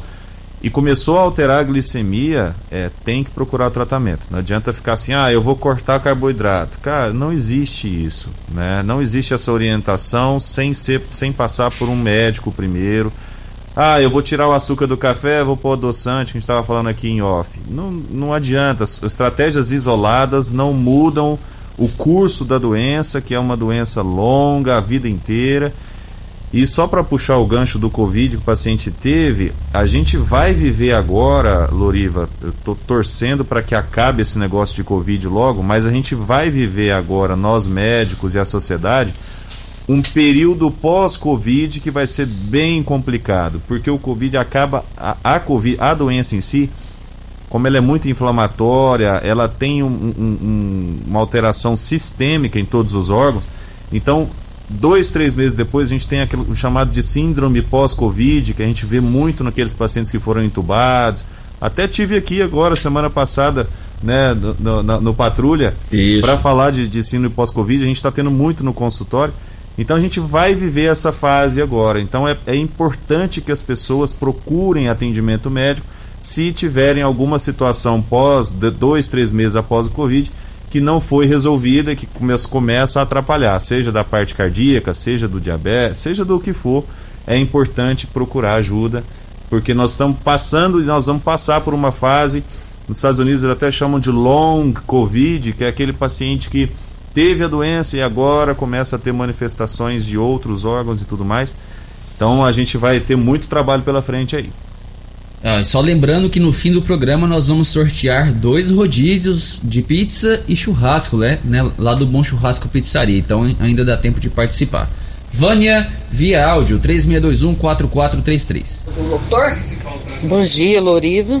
Loriva, eh, ouvindo aí o Dejair do Táxi falando, será que não estava no momento dos políticos ajudar esse pai que está sofrendo tanto? Eu sou uma formiguinha, doei 100 reais. Ele disse para mim que não teve ajuda de político nenhum. Eu acho que o político deveria ajudar ele. A situação dele é muito grave. Tá certo, a senhora tá coberta de razão, viu, Adejaí? Tem que contar com a ajuda de política, de tudo quanto é profissão, não é só político não. Todo mundo que puder ajudar aí o Adejaí do táxi, é muito bem-vindo, como ele disse, o filho dele precisando desse tratamento, o estado dele é muito grave e é claro, o pai e a mãe faz qualquer coisa pelo filho. E o Adejaí tá certinho. Tem que pedir mesmo, Adejaí. Pede mesmo. É, e, a, e a ouvinte aí tá te dando essa sugestão. Procura aí os deputados da nossa região, procura os vereadores nós temos 21 vereadores na Câmara Municipal. Cada um também pode ajudar também. Toda ajuda é bem-vinda. Bom dia, sou a Eliane da Silva Pereira, do bairro Martins. Sou pré-diabética e estou sentindo muita dor de cabeça, que dói é, a nuca, o ouvido, o osso do rosto. E minha pressão está ficando muito alta. Gostaria de saber se tudo isso é por causa da diabetes. O pré-diabético, ele tem que tomar alguma medicação ou só mudar o estilo de vida, doutor Emílio? Não, hoje em dia a gente acha que tem que usar remédio. Retarda o aparecimento do diabetes. Obviamente, por exemplo, você pega uma pessoa aí de 100 quilos, que ela perde 15 quilos, ela não vai ter problema nenhum. A gente sabe que o diabético, que nos primeiros cinco anos, se ele perde uma quantidade boa de peso, em torno de 15%, ele zera o diabetes. Quando é um diabetes inicial. É, mas a gente acha que isso não é fácil, não é para qualquer um, mas a gente acha que na maioria absoluta das vezes a gente tem que começar com medicamento, mesmo o pré-diabético. Agora o pré-diabético não é sintomático, não. Essa dor de cabeça dela deve ser por outra causa que provavelmente, Neraldi, não é também a hipertensão. É. Então isso aí é, é, comum a pessoa, por exemplo, ter síndrome vertiginosa, né? Obviamente que sobe a pressão aí ela mede a pressão, como o Heraldinho disse aí mil vezes. Eu acho que é a hipertensão que está dando isso aí. É o contrário. É a síndrome vertiginosa que está causando. É a ansiedade, né? Que é um. Que, que hoje, como foi dito, né? a ansiedade é medo, né? Por muita informação, as pessoas estão com mente acelerada. Então estão com medo e medo de Covid. Insônia, então, é um mal assim absurdo que nós estamos encontrando aí e que é maltratada, né? Tem remédio usando, tem pessoas usando remédio cronicamente, depois para tirar isso é a maior dificuldade do mundo. Né? O, o uso do remédio para para a insônia é diferente, né? Pode ser usado. Uma pessoa tem que deitar, esperar de uma a duas horas, se não dormiu, que toma o remédio. A pessoa já toma para prevenir. Então tem muitas coisas acontecendo. Essa dor de cabeça dela pode ser tensional. Outra coisa que é interessante em dor de cabeça é água. A pessoa que tem uma natureza para ter dor de cabeça, que tem dor de cabeça fácil, se ela desidrata um pouquinho, ela tem dor de cabeça. Então, assim, todo mundo, toda pessoa que tem dor de cabeça, começou a ter sintoma, ah, toma dois copão d'água, só dela fazer isso ajuda. Então, provavelmente essa dor de cabeça dela tem outra causa, não tem nada a ver com diabetes dela. Quem fala conosco agora é o Edivaldo, via áudio. Bom dia, Loriva, bom dia, Dudu. Estou passando aqui, bom dia a todos da bancada. Estou passando aqui só para parabenizar mesmo o programa de vocês de hoje, que eu estou achando legal. Tá bem explicado, bem explicado mesmo, que as pessoas às vezes têm que. É, tem muitas pessoas que não tem mesmo, assim, não, não sabe como fazer, né?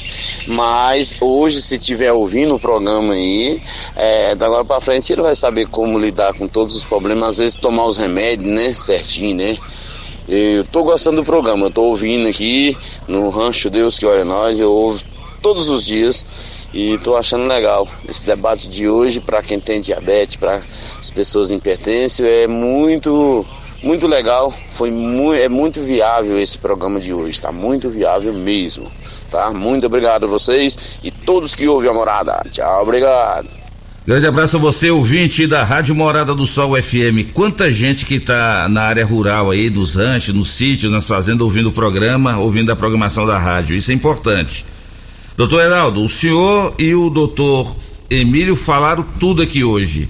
Obesidade é o grande vilão, tanto para causar problemas cardíacos quanto para causar diabetes.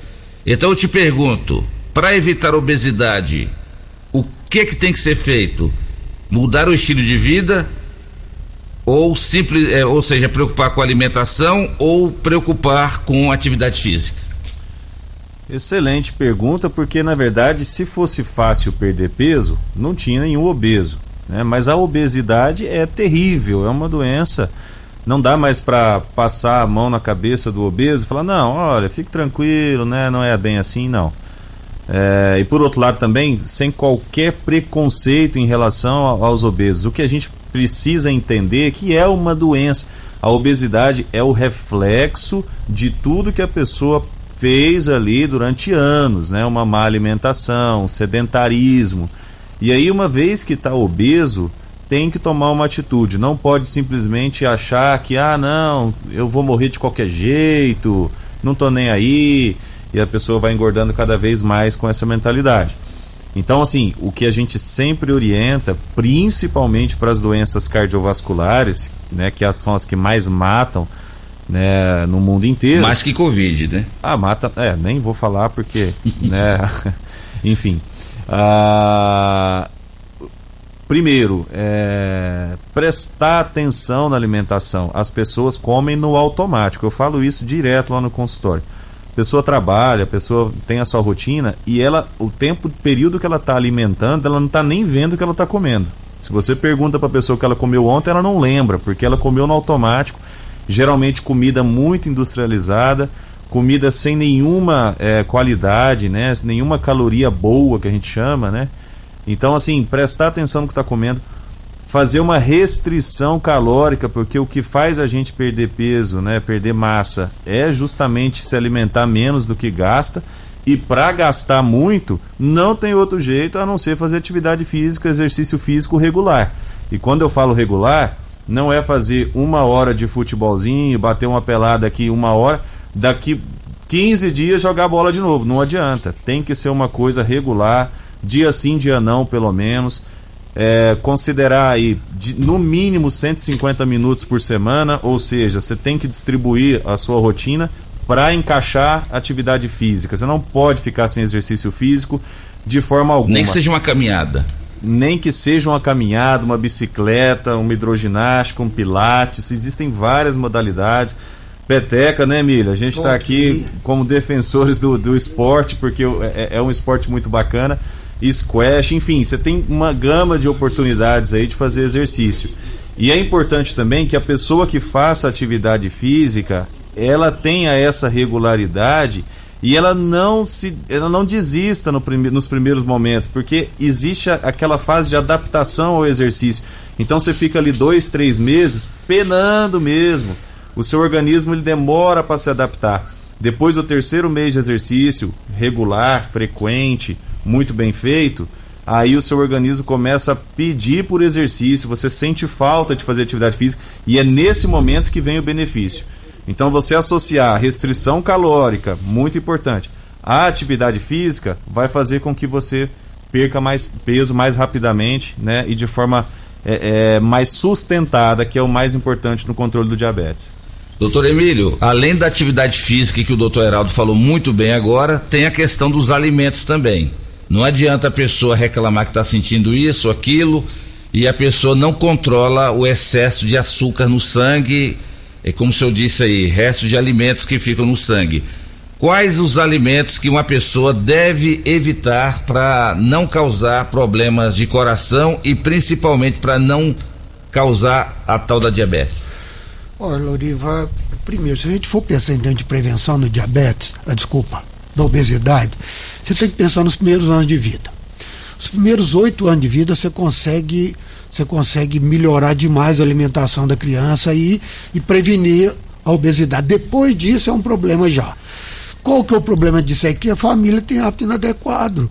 Ela quer mudar a criança, mas não quer mudar elas, então não dá certo esse tipo de coisa. Então a primeira coisa é a prevenção tem que ser lá atrás, senão depois é um problema. Ou pessoa, é comum a pessoa sair do exército, depois que casa, ela envolver completamente com o trabalho, com o dia a dia, com o ganho financeiro, esquecer do corpo e alimentar mal, né? E acabar engordando. Depois que a pessoa engorda, Loriva, uma ou outra vai conseguir. É raro é aquela que está apaixonado, aquela que gosta de postar nua no, no Instagram, aquela muito motivada, aquela que tem tempo, fica três, quatro horas na academia, essas vezes consegue resolver. Ao contrário, a gente acha que precisa de remédio. E hoje tem remédio que a pessoa pode usar o resto da vida. Então, remédio que se usa dois, três meses para obesidade e nada é a mesma coisa, não resolve nada, Loriva. Então, essa, esse grande obeso tem que usar remédio o resto da vida. A gente acha que esses remédios novos, eles eles têm um resultado igualzinho em cirurgia bariátrica. Mantém você com 20% abaixo do seu peso inicial. Então, assim, está aparecendo os remédios que vão funcionar igualzinho a cirurgia bariátrica. Então, assim, top de linha. E assim, se a gente for pensar em termos de alimento, o, o, é, por exemplo, doce causa diabetes, causa essa pessoa engordar. Obviamente que você não pode ficar comendo doce o dia inteiro, que é, um, é doce é um alimento é, é, concentrado, é alimento concentrado, sobrecarrega demais o corpo. Então tem que evitar o máximo que a pessoa puder. Na realidade, doce a gente deveria ter só como sobremesa. Doce, não é alimento para você encher a barriga alimento para você saborear pós-refeição. Se você tomar um quilo de sorvete barriga vazia, que vai te prejudicar absurdamente. Você tomar uma bola de sorvete de sobremesa, que você não vai precisar de muito, você já está satisfeito, não vai te prejudicar em nada. Então, você tem que tirar doce, nós temos que entender que doce é o quê? Sobremesa. É só isto. Entendeu? Distribua melhor a alimentação, aprenda a comer verdura, não tem jeito. Raramente a pessoa vai conseguir ficar magra se ela não aprender a comer verdura de entrada. E não é um pouquinho, é um pratão de verdura no almoço jantar. Então tem muitas pessoas, para elas conseguirem ter algum controle sobre a obesidade, ela precisa aprender a comer verdura no almoço jantar. Outra coisa que é básica é não pular a refeição. Você não pode pular almoço e jantar. Eu atendi uma paciente essa semana que ela é desorganizada. Às vezes ela não toma café da manhã, que às vezes você pode fazer jejum intermitente. Não tem mal nenhum. Jejum intermitente é interessante. Não é que a pessoa vai perder peso com isso, mas não faz mal. É, outras vezes ela não almoçava, tomava lanchinho, outras vezes ela não jantava, está desse tamanho, Lourinha, está obesa. Só dela regular, passar a comer, respeitando o horário, ela resolve grande parte do problema dela. Prestar atenção, por exemplo, que tanda de, de polvilho é um alimento hipercalórico. Tem que aprender a lidar com aquilo. Não é tirar, mas tem que ter uma quantidade, completar com suco, com Suco também tem que tomar um certo cuidado com suco. Com queijo, com ovo, com leite, que é um alimento excelente. É só desnatar. Então, assim, Loriva, a, a alimentação é, é, é, muito mais comportamental. O jeito de você comprar comida, o jeito de você guardar, o jeito de você fazer. Você treinar seu corpo, você tem que acostumar não comer à noite. Eu, por exemplo, fui assistir um filme aí, esses dias atrás. Deu meia-noite e meia, eu estava morrendo de fome. Mas eu pensei, vou tomar água, vou tomar água, fui dormir. Não tive dificuldade. Por quê? Que eu sou esforçado? Não, que eu acostumei. Virou hábito. Então não adianta nada você tentar mudar para poder emagrecer se você não dá conta de fazer aquilo o resto da vida. Então é pequenas mudanças, umas 5, 6, que pode mudar a sua vida desde que aquilo vire hábito. Por isso que o doutor Emílio tá magrinho desse jeito, que além de praticar peteca lá no Clube Campestre, o doutor Heraldo também, que joga tênis também, os dois aqui é, magrinhos, e agora o doutor Emílio falou tudo. Pra que comer de noite? Toma ali um, come um lanchinho ali, uma janta mais cedo e depois né, tem que resistir, né? Porque se ficar indo na geladeira toda hora para ver o que, que tem lá para comer, aí o camarada engorda mesmo, né? Mas é aquele ditado, né? Todo mundo quer ir pro céu, mas ninguém quer morrer. É. Né? Mandando um grande abraço meu amigo Jackson, lá do Polimento Show, lá do posto R12, diz que tá com som, doutor Heraldo, bem alto lá, diz que tá todo mundo lá em volta lá do dos carros dele lá com som bem alto ouvindo tanto o doutor Heraldo quanto o doutor Emílio, lá o meu amigo Jackson.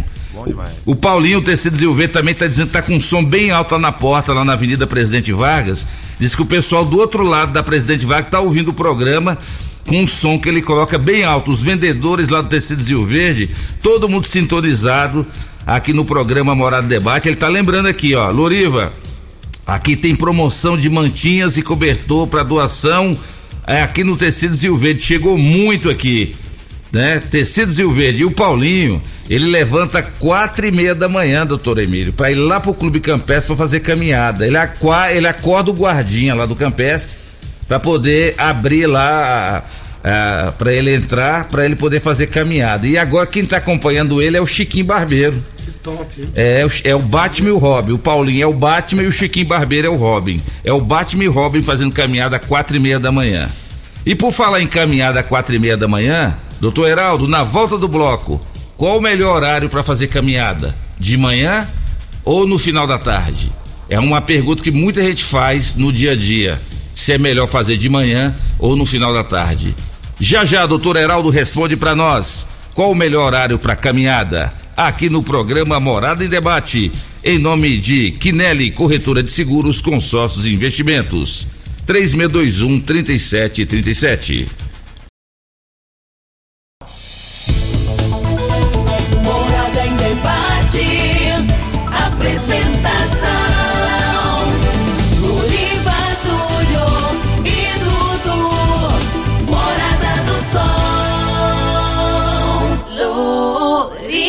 Júnior. 8 horas e 40 minutos na sua rádio Morada do Sol FM, programa Morada em Debate em nome de Super KGL. Quem não é maior tem que ser melhor. Super KGL na Rua Bahia, bairro Martins, sala entregas 3612-2740. Casa da Construção, construindo ou reformando, Casa da Construção é a melhor opção. Do básico ao acabamento, 3612-7575. UniRV. O nosso ideal é ver você crescer. Restaurante e churrascaria e pizzaria Bom Churrasco. São vários tipos de saladas e vários tipos de carnes na rua 15A, logo do início da Avenida Pausanes, 3050 3604. Está valendo, em dois rodízios para pizza hoje lá no Bom Churrasco. É só ligar no 3621-4433. Daqui a pouquinho a Gisele já vai passar os nomes dos ganhadores. Serão dois ganhadores hoje aqui no programa Morada e Debate. Vamos lá, mais participações. Dessa vez quem fala conosco é o Fernando via áudio. Fala aí, Fernando. Bom dia, Loriva. Bom dia a todos aí do programa. É, eu entrei aqui agora no rádio. Eu queria pedir para eles dar uma pincelada aí como a gente previne a diabetes, previne a, a pressão ter ser. Queria que desse uma, explicada meio por cima de novo, se puder, por favor. É o Fernando Vila Borges. Obrigado, bom dia a todos. O nosso amigo Fernando acordou tarde, né, doutor Emílio? Mas o, tanto o doutor Emílio quanto o doutor Heraldo já, já adiantaram bastante aqui é, essas dicas, né? E uma delas é evitar a obesidade, viu, meu amigo? Vai lá, Dudu. Vamos lá, mais uma participação então. Dessa vez é da Joana Maria. Bom dia, Loriva e Dudu e os médicos aí. Meu nome é Josina. Eu tenho um filho que é diabético. Os remédios que ele usa é tiamina e azucon e usa também a insulina. Mas e aí ele vai ter que usar a insulina pro resto da vida ou um dia a médica pode tirar? Diabetes nele é mais ou menos controlado. Quando mediu estava 110. Ele assim gosta de chegar no macarrão, mas nunca que ele come os dois juntos, macarrão e arroz. Ele gosta do macarrão. E aí, o que fazer? Ele tem tem algum dia a chance de tirar essa insulina algum dia? Ele tem 55 anos, eu esqueci de mandar a idade. Olha, se ele tiver o diabetes tipo 2, for obeso, ele tem chance de parar. Com esses remédios mais modernos que tem, tem muitos pacientes parando de usar insulina. E outra coisa, se ele tiver dinheiro também, tem esses agonistas de LP1 que usam uma vez por semana e na maioria das vezes você consegue tirar a insulina. Então, se for diabético tipo 2, não for um diabetes muito antigo, às vezes o paciente tem 20 anos de diabetes, aí não vai ter jeito mais, vai ter que tomar um pouco de insulina. Apesar que tem que tomar remédio oral também. Então eu acho que o tratamento dele pode ser melhorado pelo que a senhora está me dizendo aí em relação ao que ele está usando. Quem fala agora é o Ademar. Bom dia, Loriva Júnior. Loriva Júnior, eu queria fazer uma pergunta para o doutor Emílio. Eu tenho diabetes tudo que eu como fica alto. O diabetes, eu fico incha, o estômago incha e dá muita dor de cabeça.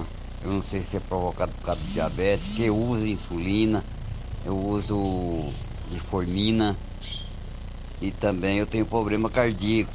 Então eu já consultei muito com o doutor Heraldo, ele me conhece um pouco meu problema de coração, ele conhece um pouco. Pois é, o doutor Emílio, eu trabalhei muito com teu pai. Conheci você, estava formando na época médico. Também uns três anos com teu pai. Quer ver a sua resposta aí para mim, doutor? Um é, a, dia, provavelmente tá? você está com indigestão. Esses sintomas aí, não, às vezes não é do diabetes, não. É, mas é, o diabetes, você, se você usa o remédio direitinho, se você cuida um pouquinho porque eu sei, quando você faz exercício, o corpo funciona melhor. Então você faz 10 minutos de exercício, tá excelente. Puder fazer meia hora, bom. Se puder ir no banco a pé, para minha cada perna, cada amiga a pé, movimentar, o corpo funciona melhor. A dona de casa, que limpa a casa, que cuida do dia a dia dela, é top de linha. Melhora o metabolismo. O que causa o diabetes tipo 2, que a gente chama resistência à insulina e assim, quando a pessoa tem atividade física, ela diminui muito essa resistência à insulina, né? Quando a pessoa melhora um pouquinho a alimentação dela, vai lá embaixo. Uma das formas da gente ver até essa resistência à insulina é dosando triglicéridos, triglicéridos alta resistência à insulina. Eu estou vendo até pressão, Heraldinho, nos laboratórios para poder usar remédio para hipertrigliceridemia. Isso a gente usa quando ela está mais intensa. Na maioria das vezes, a hipertrigliceridemia se resolve melhorando a resistência à insulina, né? Medicamento que melhora a resistência à insulina, atividade física que melhora a resistência à insulina, aumentando o intervalo entre as refeições. Quer dizer, tem muitas coisas que a gente faz e que melhora o triglicéridos com facilidade. Então, o diabético é, que cuida um pouquinho e toma o remédio direito, ele não é sintomático, né? E as dores nas pernas, as fraquezas nas pernas. Isso é naquele diabetes descompensado, arrastado, sem atividade física, né? Uma das coisas mais importantes que tem é ter pernas ativas. Uma pessoa que tem pernas musculosas, ela tá com 80 anos, ela não cai, ela não quebra, o coração dela é melhor, ela não incha. Então, assim, pernas musculosas é uma das coisas mais importantes que pode existir. Por isso que a pessoa tem que cuidar dos joelhos dela né? Tem que cuidar da musculatura da perna dela, que isso traz qualidade de vida, né? Isso aí. Doutor Emílio, é, o senhor falou agora sobre essa importância da atividade física. Doutor Heraldo, qual horário ideal que o senhor recomenda? Não que é uma regra.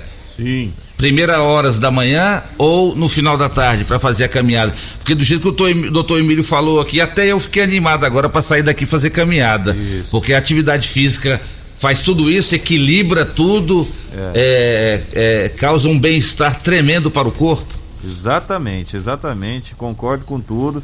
E assim, o melhor horário é aquele que você consegue encaixar melhor na sua rotina, né?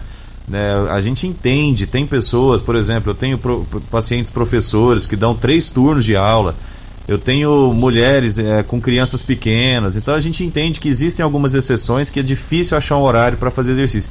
Mas a maioria esmagadora das pessoas consegue fazer exercício, é só se organizar, seja de manhã, seja na hora do almoço, seja à tarde, seja mesmo à noite. Desde que faça, o importante é fazer. Põe o tênis e vai. Ah, mas eu não tenho dinheiro para pagar um personal, uma academia. Põe um tênis, faz uma caminhada, faz uma bicicleta, faz alguma coisa. Põe o corpo para agir, põe o corpo para ficar ativo de alguma forma, que só vai trazer benefício. E aí fica uma coisa também importante para quem tem mais de 45, 50 anos, principalmente as mulheres depois da menopausa, vale a pena fazer uma avaliação ortopédica também para evitar a lesão. O que eu mais pego no consultório é aquela mulher ou aquele senhor idoso que começou a fazer exercício porque eu orientei e aí teve uma lesão de joelho, teve uma lesão de quadril, de coluna. Né? Então, fazer uma avaliação também para começar a atividade física é muito importante nessa faixa etária. Mas o importante é fazer, independente do horário, né? tem que fazer atividade física. Para quem tem doença no coração, aí a gente tem umas, umas orientações específicas. Mas para a população em geral, é o horário que der, viu, Oliva? É o horário que der. É igual vacina, é a que tiver no braço. É a que tiver, vamos tomar. Essa é a mais comum e melhor que tem. Bom dia, Loriva. Bom dia a todos da bancada da Morada do Sol. É, aqui é a Viviane, eu falo do Bar Martins. E agora gostaria de saber se eu ir daqui para o meu serviço de bicicleta três vezes na semana e voltar, isso ajuda um pouco na, no exercício? Um paciente exatamente essa mesma história. Não tenho tempo de exercício, mas se eu for para o trabalho e voltar de bicicleta, ajuda? Ajuda demais. Já e ainda economiza ainda. E ainda economiza, né? Todo mundo agradece, né? Você não está poluindo o ambiente, enfim. Então, assim, de qualquer forma, é, é, as pessoas têm que se adequar para fazer atividade física. E o resultado não é a curto prazo, tem que tirar essa ansiedade de querer um resultado daqui a um mês né, principalmente para o coração, o resultado é ao longo dos anos, né, anos e anos fazendo atividade física. Né, esse é o importante. A pessoa mora uma esquina da padaria ou do supermercado, ela vai de carro. Pois é. Aí Precisa... não dá. É melhor comprar ali da, da, da Pedal Bike Shop, né? A bike, né? Do, é, do, do, lá da Pedal Bike Shop, os acessórios da, da, da, da Pedal Bike Shop e vai praticar bike. É, é, muito, é muito, muito Ó, doutor Emílio, magrinha, por quê? Pratica bike. É, ué, Além de praticar pateca, pratica bike também.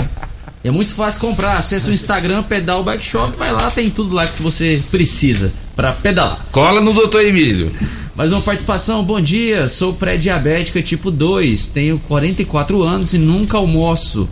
E não consigo ficar sem janta. Isso já tem uns 10 anos. Como pouco, mas janto.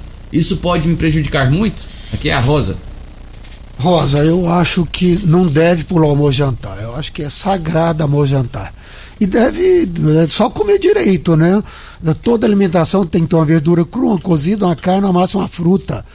Então, se ela respeitar isso, acabou. Tem que almoçar e jantar que ela não vai engordar se ela respeitar o básicozinho, né?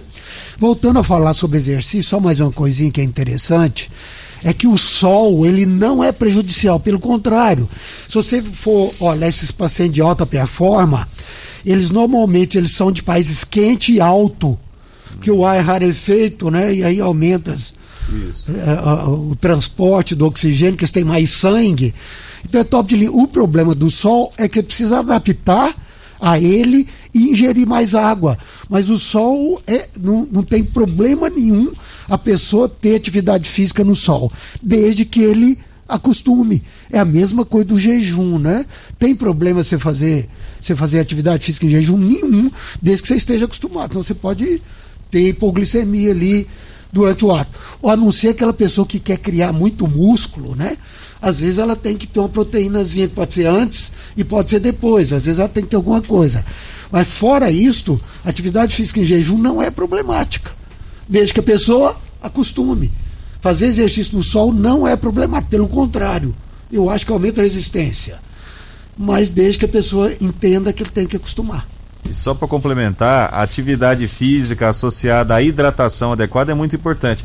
Infelizmente as pessoas esquecem de tomar água, Loriva. Eu tenho paciente que chega no meu consultório e fala: hoje, até agora, eu não tomei nem um copo d'água. Isso acontece com Nossa, muita frequência, as pessoas esquecem. Então, andar com a garrafinha, eu tô aqui com a minha, ó. É verdade. Andar com a garrafinha, tomar água é, é, durante o dia, isso é muito importante para manter uma hidratação boa, para que os órgãos consigam funcionar normalmente, né? Principalmente os rins, o coração, o sistema circulatório como um todo. Gente, vamos tomar água, vamos tomar líquido, é muito importante. Só uma coisinha, só uma dica em relação a isto. O idoso, a gente tem que prestar um pouquinho de atenção, porque se ele toma água gelada, ele não consegue ingerir muito. Então prestar atenção nisso aí. Quando ele está na academia, ele vai tomar água gelada e não consegue tomar muito. Então, às vezes, uma água mais, com a temperatura mais normal, ajuda a aumentar a ingestão. Tem uma participação aqui da ouvinte pelo Facebook. Ela pergunta aqui o seguinte: Doutor Heraldo, é a Cristiana Proto. Quem tem arritmia pode fazer atividade física? Ótima pergunta. Arritmia é um termo muito genérico, né? Dentre as arritmias, nós temos mais de 20 tipos, né? Dependendo do tipo de arritmia, é até faz parte, o exercício físico faz parte até do tratamento, né? Mas aí tem que ser avaliado caso a caso, tem que ver que tipo de arritmia que é. Né? Na maioria das vezes não tem problema, o exercício físico é muito importante, até para controle dessas arritmias. Mas de qualquer forma, é, para dar essa resposta, a gente tem que avaliar caso a caso. Participação via áudio aqui do Marcos.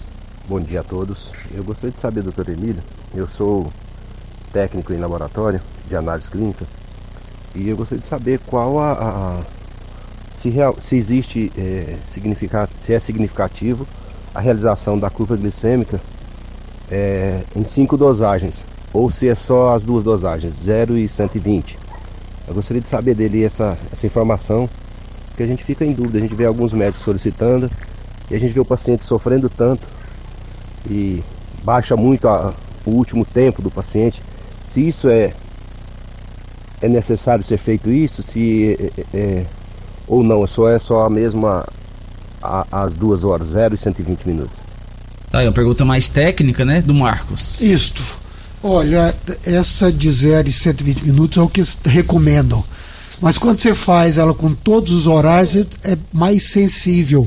Você capta mais a intolerância à glicose. O diabetes com 0 e 120 minutos resolve completamente. Intolerância à glicose, às vezes com uma hora após, ele dá um pico acima de 140. Então tem alguns pacientes que é melhor você fazer quando você está atrás da, do pré-diabético, a pessoa que já não que tem história familiar, mais obesa, ser suspeito, vai fazer uma intolerância, às vezes você fazer todos os horários, às vezes aumenta um pouquinho a sensibilidade. Deixa eu mandar um beijão aqui para minha querida filha Letícia, que chegou aqui com uma surpresa para nós, né, Natan? Natan tá aqui, o Natan é o netinho. É, veio aqui fazer uma visita para nós aqui nos estúdios da Rádio Morada. Beijinho, Natan. Tudo bem, Natan? Tá tudo certinho aí? Dudu, a gente queria ficar aqui até o meio-dia, mas já faltam, faltando agora cinco minutos para as 10 horas, daqui a, da, para as 9, daqui a pouquinho, doutor Emílio e doutor Heraldo vão saborear a pamonha mais deliciosa da cidade, que é a pamonha da pamonharia Que Delícia. Doutor Emílio, muito obrigado pela sua presença aqui, tem muita participação, a gente queria muito continuar falando sobre isso, mas o tempo passa rápido demais. Mas valeu demais por senhor ter vindo, muito obrigado pela sua presença, o senhor tirou muitas dúvidas, eu acho que a gente contribuiu muito para a população entender que estilo de vida é importante para prevenir doenças. E volte sempre, doutor Emílio. O senhor sempre tem cadeira cativa aqui na Rádio Morada do Sol. Obrigado, Loriva. Eu sempre que você convidar, eu estarei aqui. E bom, né? De, de, discutir diabetes com uma pessoa competente igual Heraldinho, né? Verdade. Então vale a pena, né? Porque é, é, enriquece, né? Eu aprendo então vale a pena essas coisas. Então eu que te agradeço poder estar aqui discutindo com a população esse tema que dediquei minha vida inteira a diabetes. Tá certo. Agradecer também aqui a presença do médico cardiologista, doutor Heraldo Filho, e tem também o, o doutor Heraldo Pai, né? São dois grandes amigos que, que a gente aprendeu também a ter esse carinho muito grande. Obrigado, viu, doutor Heraldo? Você é um parceirão, não só o doutor Emílio, mas o senhor também é um grande parceiro e sempre que a gente convida, o senhor nunca mede esforços para vir aqui no programa para poder responder as perguntas da população. Obrigado, doutor Heraldo. Perfeito, Loriva. Queria agradecer a todos. Doutor Emílio, sempre também, quando a gente participa aqui, eu aprendo bastante. Sempre informações importantes para a população. Dudu, Loriva, população de Rio Verde, todo o Sudoeste, um grande abraço a todos. Bom fim de semana. Cuidem da saúde, olhem pela saúde, né? Fiquem atentos aí aos cuidados com a alimentação, com a atividade física, que todos nós temos a ganhar. Então é isso, um grande abraço e até a próxima. Tá certo então. Deixa eu agradecer aqui ao doutor Emílio, ao doutor Heraldo. Deixa eu ver aqui os nomes dos ganhadores aqui do rodízio de pizza lá do restaurante e churrascaria Bom Churrasco. Atenção, ganhadores. Ivaneide Sales Carvalho, do setor Pausanes. E também Maria Lara Gomes de Lima do centro da cidade. Vocês duas ganharam cada uma um rodízio lá do restaurante e churrascaria e pizzaria Bom Churrasco. Ivaneide e Maria Lara. Vocês podem vir hoje ou na segunda-feira em horário comercial e retirarem aqui na recepção da rádio os seus vale-brindes. Dudu, Vamos embora? Vamos embora então, agradecendo a todos aqueles que nos, nos acompanharam, participaram conosco aí durante esse programa. Alguns, infelizmente, a gente não vai conseguir rodar as participações, mas sábado que vem a gente está de volta aí com mais um programa Morada em Debate. Tchau Rio Verde, tchau região sudoeste de Goiás. Você ouviu Namorada do Sol FM. Morada em debate. Oferecimento: Casa da Construção, Avenida José Walter e Avenida Pausanes. Super KGL, Rua Bahia, Bairro Martins. Restaurante Churrascaria Bom Churrasco. 3050 3604. Quinelli Seguros, Consórcios e Investimentos. Fone 9 9282 9597. Lock Center Locações Diversificadas. Fone 3613 3782. Grupo Cunha da Câmara fazendo o melhor por nossa região. Clínica Vita Corpus, Sistema 5S de emagrecimento, 3621 0516. Grupo Ravel, concessionárias Fiat, Jeep e Renault. UniRV, Universidade de Rio Verde. O nosso ideal é ver você crescer.